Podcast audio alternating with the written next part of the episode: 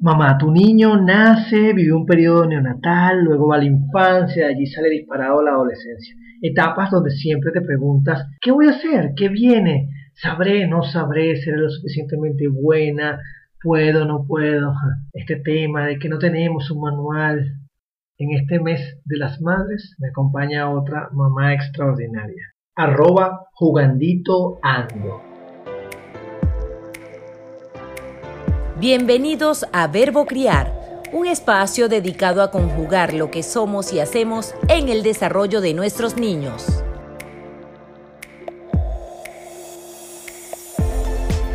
Hola, te habla Joel David Bolívar Corazpe. Bienvenido, bienvenida a Verbo Criar, el podcast, episodio número 13. Gracias a una nana para padres, a la corporación GBH te recuerdo que ya estamos en patreon.com.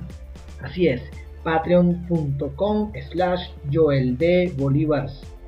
Y a ti muchísimas gracias por escuchar, por compartir, por ser parte de esta comunidad y por supuesto mi reconocimiento para ti por siempre querer ser un mejor adulto para tus niños. En este mes de mayo seguimos con episodios especialmente dedicados a mamá Así que otra mamá extraordinaria me acompaña y se trata nada más y nada menos que de Adriani Rojas.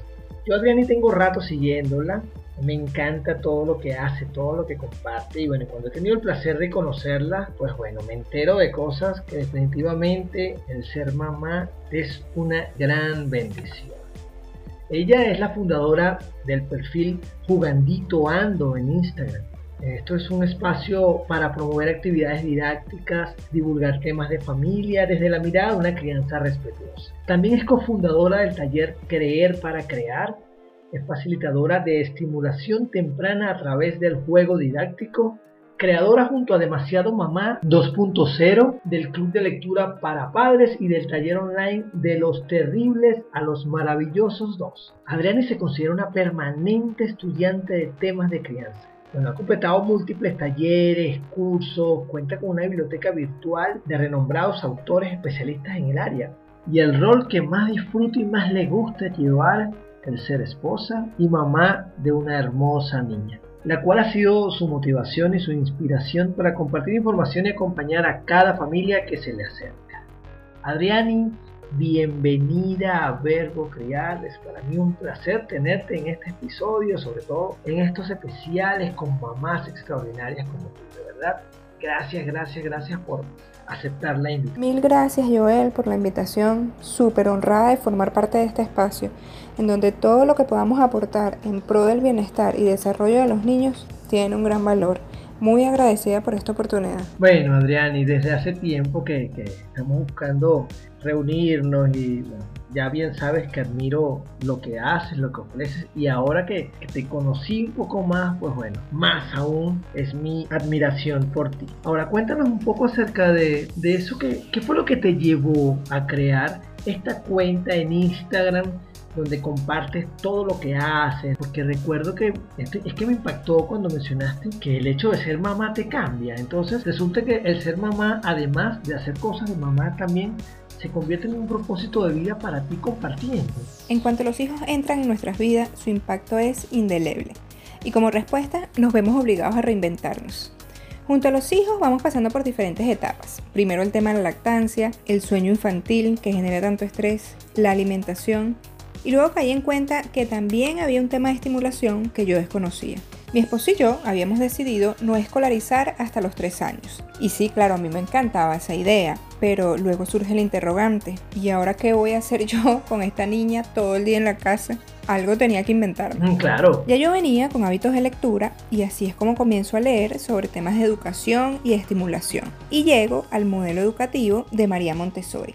Y me asombra que el método tiene más de 100 años desde su implementación y nunca había oído hablar de él. Pero me encanta, me encanta su filosofía porque ella dice, los niños aprenden a leer y escribir de forma espontánea sin imposición de reglas. Claro, esto en un ambiente preparado, ordenado y con ciertos estímulos. Pero su principio era claro.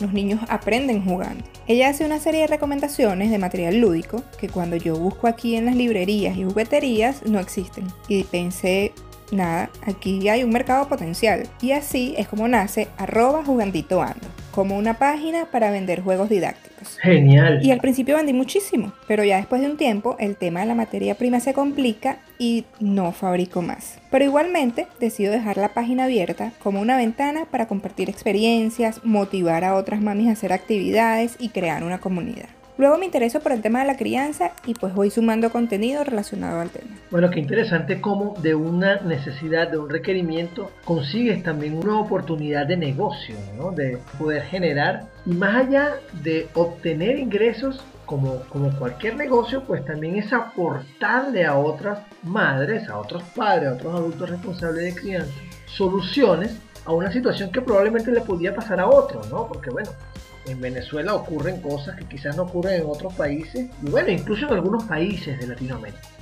Mencionaste que te pareció muy importante el tema de la estimulación. ¿Tú podrías, por favor, según tu experiencia, hablarme un poco acerca de la importancia de la estimulación temprana?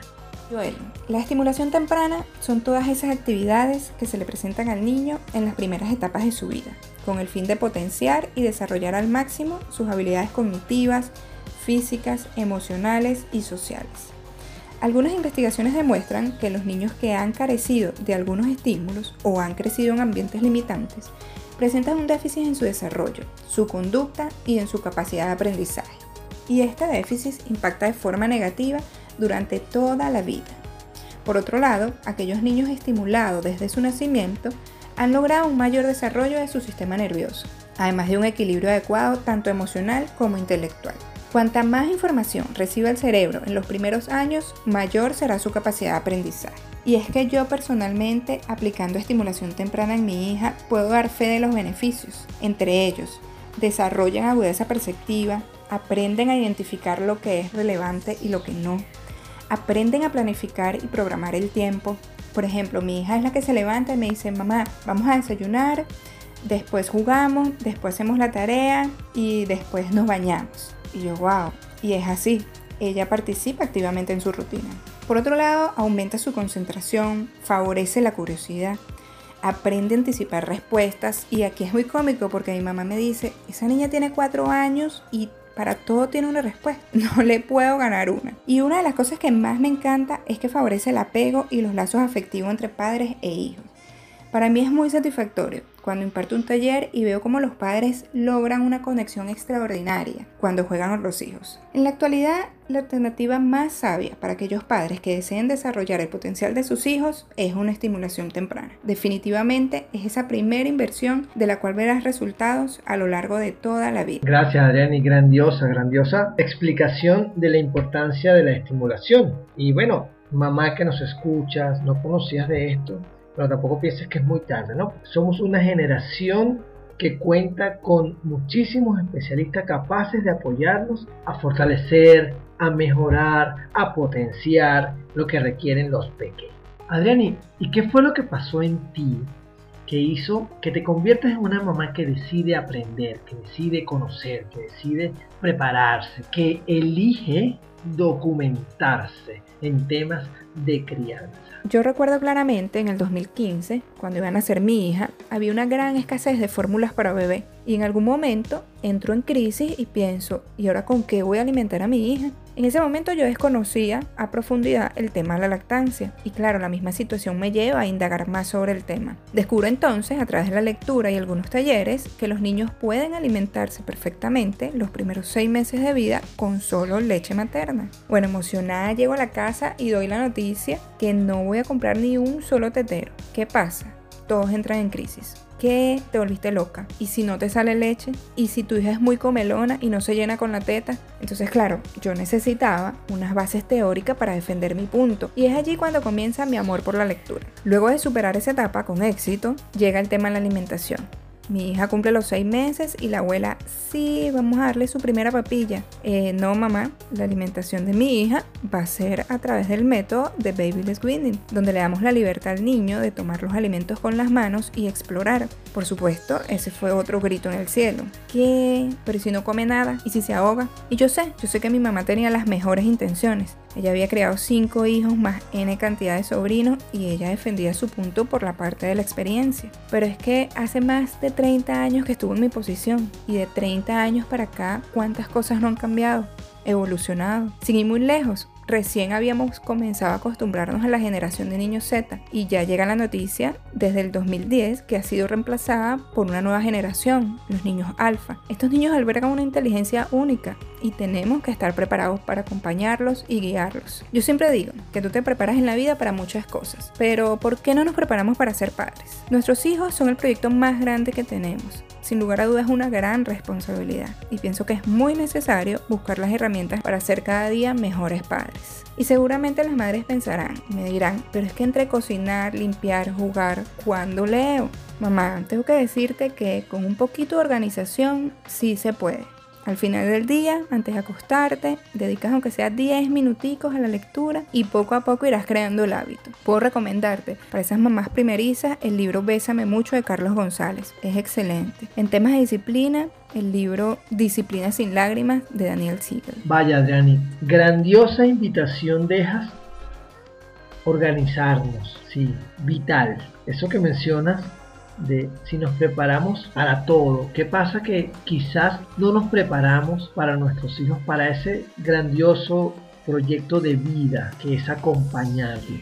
Y estoy totalmente de acuerdo contigo cuando mencionas que han pasado muchos años de la generación nosotros como niños y, y yo vengo diciéndolo con cierta regularidad no puedo pretender criar a los niños de esta generación como fui criado yo. Somos generaciones completamente diferentes. Y bueno, de verdad que gracias, gracias por, por enseñarnos, voy a llamarlo fórmula, que tú creaste para convertirte en la mamá de una niña de hoy. Y eso tiene mucho que ver también con las creencias, ¿no? Como, y eso conversábamos en el episodio anterior con Soy Mamá en Apuros. Conversábamos acerca de cómo yo puedo quedarme o traerme una creencia que no es mía. Creencia de mis padres, de mis tíos, de mis abuelos, de la sociedad, de, ¿qué tal si yo comienzo a crear las mías? comienzo a crear según mi, experiencia, mi aprendizaje, lo que yo quiero, lo que yo decido para criar a mis hijos. Y bueno, hablando de creencias, me gustaría que nos compartas un poco acerca de cómo nace este taller que vienes ofreciendo desde hace un tiempo llamado De los terribles a los maravillosos dos. Porque ciertamente eso de que mi niño va a cumplir dos años, mi niña va a cumplir dos años, ay, agárrate los pantalones. Cuéntanos cómo llegaste a él. Me encanta hablar del taller y de cómo llegué a él. Y es que siento que aún hay muchos mitos en relación a los dos años. Cuando se acerca esa edad, las mamás pensamos en caos. Ay no, llegó el momento en que se lanza al piso en el centro comercial, me pega, no quiere comer, no me hace caso y no sabemos cómo reaccionar. Sí, sí, total. Y es que de verdad a mí me pasaba. Y típico que te llegan los comentarios, ay no, esa niña es una caprichosa. Una malcriada. Ay no, esa niña te está manipulando. Y tengo que admitir que me ponían a dudar y dije, bueno, no le voy a pegar porque yo estaba clara, pero sí la voy a castigar. Y hasta me compré los relojitos de arena para aplicar el tiempo fuera. Ajá, si el niño hace un berrinche, lo apartas y lo dejas allí un minuto por edad solo, hasta que se calme. Pero es que algo dentro de mí me decía, esto de pegar, castigar, no tiene mucha lógica. Así que nuevamente acudo a la lectura, de hecho hago un taller titulado Disciplina con Influencia, y después que lo finalizo, obvio, ya era otro el panorama. Cuando lo llevo a la práctica, que todos sabemos que no es muy sencillo, pero sí me doy cuenta que baja el nivel de estrés, que bajan las expectativas y que sobre todo aceptas que tu hijo no se levanta una mañana pensando hoy voy a lanzar la comida al piso para fastidiar a mamá. Así es. Hoy le voy a rayar las paredes. Además, hoy le voy a hacer la vida imposible. No, no es así. Los niños no saben manejar sus emociones y no, no te están manipulando. Y es así como yo digo, yo quiero compartir todo lo que sé, yo quiero ayudar a las mamás, quiero acompañarlas, pero ¿qué hago? Me reúno entonces con arroba demasiado mamá 2.0 porque a los dos años también hay un tema de lactancia allí importante y decidimos hacer el taller de los terribles a los maravillosos dos. Es un taller vía WhatsApp con mucha teoría explicada a través de audios y donde luego las madres nos presentan sus inquietudes. Hablamos básicamente de qué es un berrinche, herramientas para manejarlo, autorregulación, apego y algunos errores que cometemos como padres, porque es que evidentemente los vamos a cometer. Pero sobre todo, creamos esa conexión con mamá para transmitirle que la entendemos, que no está sola y que ahora serán los maravillosos dos. Bravo Adrián y bueno a ti y por supuesto a Demasiado Mamá 2.0 a quien espero algún día poder contar con sus aportes también para Verbo Criar el podcast. Adriani, puedo notar que te ocurre muy parecido a mí. Tiene que ver con que nuestras experiencias, nuestros aprendizajes en el día a día, acompañando a nuestros hijos en su, desarrollo, en toda esta hermosa etapa de la crianza, pues hemos decidido compartirlo, compartirlo con otras personas, con otras familias. Y bueno, escuché algo que mencionabas, tenemos también la creencia social más bien un paradigma y ocurre en muchos países de Latinoamérica donde se cree que la correcta forma de modificar una conducta tiene que ver con el maltrato, bien sea físico, verbal, con castigos, con gritos, esos momentos quizás donde avergonzamos a los niños delante de otras personas, o bueno, un simple golpe, un manotazo, un alón, ¿Qué puedes compartir con nosotros acerca del maltrato para con los niños? Ese es un tema sumamente importante y delicadísimo, porque lamentablemente, como tú dices, estamos en una cultura donde crecimos pensando que el castigo tanto físico como psicológico son buenos, y es que dan resultados rapidísimos. Y a pesar que hoy en día hay todo un movimiento de padres conscientes y crianza respetuosa, aún hay muchos padres que siguen con la idea de criar con violencia. Son esos padres que, por supuesto sin querer juzgar, que dicen, es que a mí me criaron con nalgadas y correazos y estoy bien. Y comparto la respuesta de los psicólogos cuando dicen, y entonces, ¿cómo es que nosotros tenemos tantos adultos de consulta. Evidentemente allí hay una cicatriz emocional. De acuerdo contigo. Hay un artículo titulado La neurobiología del abuso infantil y el doctor dice, las nuevas mediciones de imágenes cerebrales y otros experimentos han demostrado que el maltrato de los niños puede causar daño permanente a la estructura del cerebro. Y es que muchos son los estudios que explican las nefastas alteraciones que se pueden producir, entre ellos baja autoestima, el castigo interfiere en sus procesos de aprendizaje y en el desarrollo de la inteligencia. Estos niños aprenden a no razonar. Hice algo incorrecto, me pegaron y ya no lo vuelvo a hacer, pero ¿qué pasó? Además, incorporan a su forma de pensar una visión negativa de las demás personas y ven la sociedad como un lugar amenazante. No puedo sentirme seguro. Si la persona que debía cuidarme me hiere, ¿qué puedo esperar del resto del mundo? Así de sencillo podemos generar una cicatriz emocional profunda en este ser humano que estamos criando. Joel, y es que también tiene efectos negativos sobre los padres. Se produce mucha ansiedad y sentimiento de culpa. Muchas madres me escriben, Adrián, y me siento malísimo, le pegué a mi bebé y no quiero seguirlo haciendo. ¿Qué hago? Y es que si no se hacen mejoras inmediatas, se rompen los canales de comunicación y vínculos afectivos. Y luego tienes un adolescente que en muchos casos siente rabia por los padres. Y no olvidemos que a nivel social también vemos consecuencias. Un niño castigado seguramente será un adulto maltratador y promoverá un modelo familiar igual. Definitivamente, y creo que muchos estarán de acuerdo, pegar para educar no es educar. Yo mantengo firmemente que violencia genera más violencia. Afortunadamente, ya somos muchas familias que demostramos que sí es posible educar sin violencia. Solo es cuestión de buscar las herramientas adecuadas para generar el cambio. Tenemos que ser una generación de padres que actuemos de manera consciente y no de manera reactiva. Cuanto antes comencemos a construir una conexión fuerte con nuestros hijos, mejor. Adriani, y nosotros pues aprendimos a ser padres siendo hijos. Quiero decir con esto que nosotros venimos a repetir patrones porque fue lo que nosotros recibimos, ¿ok? Claro, mis padres recibieron maltrato físico, gritos, era una época donde la crianza era con autoridad, donde el respeto estaba vinculado a que tú debes aceptar lo que yo digo, y bueno, y un montón de cosas que ya se han venido desmoronando, cayendo, porque el simple hecho de que yo pueda tener una conversación con mi hijo donde incluso él pueda ver que yo me siento triste, me siento frustrado, me siento débil incluso frente a alguna situación, no hace que me pierda respeto antes eh, yo no podía ver a mi papá, es más, yo no recuerdo haber visto a mi papá siendo niño llorando o que algo le haya salido mal. No, él no se equivocaba, era otra forma de criar. Y traigo esto porque acostumbro a preguntar a mi hijo David, ya estoy pronto a involucrar a Mateo, digo con la misma frecuencia que hago con David, preguntarle qué cosas no le gustan de mí. Eso a mí me ha enseñado a ser mejor papá para él. Y esta es una de las primeras actividades que sugiero a los participantes de Padres Genuinos, Grandiosos Hijos en Taller, cuando lo hacen conmigo, es que le pregunten, que recibamos ese feedback de nuestros niños, porque ellos saben qué cosas no están funcionando para con ellos. Yo recuerdo que la primera vez que lo hice con David, precisamente me dijo, no me gusta que me peguen, no me gusta que me castiguen. Y, te estoy hablando de hace más o menos 5 años, David tenía, tendría quizás unos 4 años. Fue cuando yo hice clic y yo dije, hey, ¿qué estoy haciendo? Estoy repitiendo un patrón. Es importante de verdad entender que el cambio lo doy yo como adulto y que la violencia definitivamente no nos lleva a ninguna parte.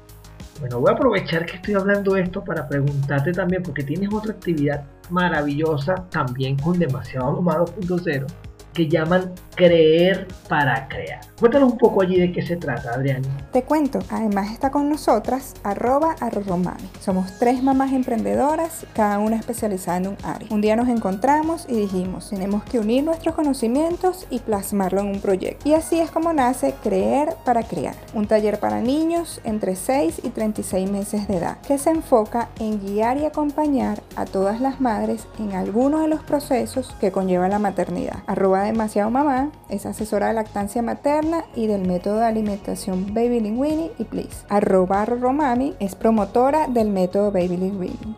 Y yo participo como facilitadora de estimulación temprana a través de juegos didácticos. Este es un taller online vía WhatsApp, donde por tres semanas le mostramos a todas esas madres que sí es posible implementar el baby linguini y no morir en el intento, que sí es posible realizar recetas saludables y que sí es posible estimular a tu hijo en casa con actividades sencillas y con materiales accesibles. Nosotras las apoyamos en todo momento y le demostramos que sí son capaces de crear cosas grandiosas para sus pequeños. Adriani, hemos escuchado cómo de dudas, de incertidumbre, de momentos en crisis, has logrado crear oportunidades y además compartirlas. Así que entonces te pregunto, soy mamá, todo lo puedo. Yo pienso que indudablemente sí podemos con todo. Basándome en mi corta experiencia como mamá, puedo decir que sin lugar a dudas la maternidad es una ardua tarea es un gran reto. Nosotras somos las encargadas de garantizar la continuidad de la vida en el planeta y eso ya es extraordinario. Mi recomendación es que para lograrlo debemos tener en cuenta que es indispensable el autocuidado. Mamá, busca algo que te dé paz, tranquilidad, medita, baila, lee, busca ayuda si es necesario y sobre todo sonríe y verás cómo se te abren las puertas a una hermosa maternidad. Gracias Adrián y yo me voy a permitir agregar, mamá, tú que escuchas, ten siempre la certeza que todo podrás resolverlo. Tú tienes todo lo que tus hijos, tus hijas necesitan de ti. Y cuando digo todo, probablemente existen cosas que no puedes hacer porque no tienes la habilidad, no tienes el conocimiento. Sin embargo, todo puedes ser para tus hijos. Como lo dice Adrián, si requieres apoyo, pues entonces búscalo, solicítalo y ten presente que siempre es importante que tú eres la primera persona, ¿sí? Cuando tú estás bien, por supuesto que tus pequeños lo están. Adrián, y déjanos tus coordenadas si alguna mamá se quiere poner en contacto contigo, por dónde, cómo lo hace. Pueden ubicarme por Instagram, me consiguen como arroba juganditoando, es la plataforma donde genero y comparto contenido. Allí a través de los DMs pueden hacerme cualquier consulta. Además en mi biografía está el link que los lleva directamente a mi WhatsApp. Y también pueden escribirme a mi correo juganditoando.gmail.com. Estoy a la orden allí para todo lo que necesiten. Muy bien, Adrián, ¿y alguna recomendación final ya cerrando la entrevista? Sí, claro, te cuento. Este mes estoy de aniversario y para celebrarlo con mis seguidores, junto a arroba demasiado mamá 2.0, lanzaré una comunidad de apoyo para madres, con niños entre 18 y 36 meses, llamado como mi taller, de los terribles a los maravillosos dos. Un espacio para crecer y apoyar a las madres en esa etapa llena de retos, donde le demostramos que con información, amor y respeto sí es posible unos maravillosos dos. Además de eso, estamos por dar inicio al tercer ciclo de nuestro club de lectura para padres, donde todos son bienvenidos. Grandiosa invitación, así que mamá, únete, únete a esta comunidad, eh, al club de lectura, yo estuve un rato con ellas, bueno, grandioso. Adriani, gracias. Gracias por aceptar la invitación, gracias por todos tus aportes, por todos tus regalos. Todo un placer para mí, de verdad, haberte tenido en Verbo Criar el podcast. Gracias a ti, Joel, por la invitación. Un placer haber estado aquí compartiendo mi experiencia y aportar ese granito de arena al mundo de los padres. Mundo que seguramente disfrutas. Tú que escuchas, tú que eres mamá, incluso que eres papá, que eres adulto responsable de crianza. La próxima semana, próximo jueves, nueva invitada, seguimos con las mamás extraordinarias, especiales en este mes de mayo. Gracias a Una Nana para Padre, a la Corporación GBH, a la producción de mi socio en la web, a los aportes de Agencia 1133 de la Ciudad de México. Te hablo Joel David Bolívar Corazpe. Recuerda, estamos en patreon.com slash Joel. Bolívar C y mi sitio web www.joeldbolivarc.com. Chao. Esto fue Verbo Criar, el podcast del coach para padres Joel David Bolívar Corazpi.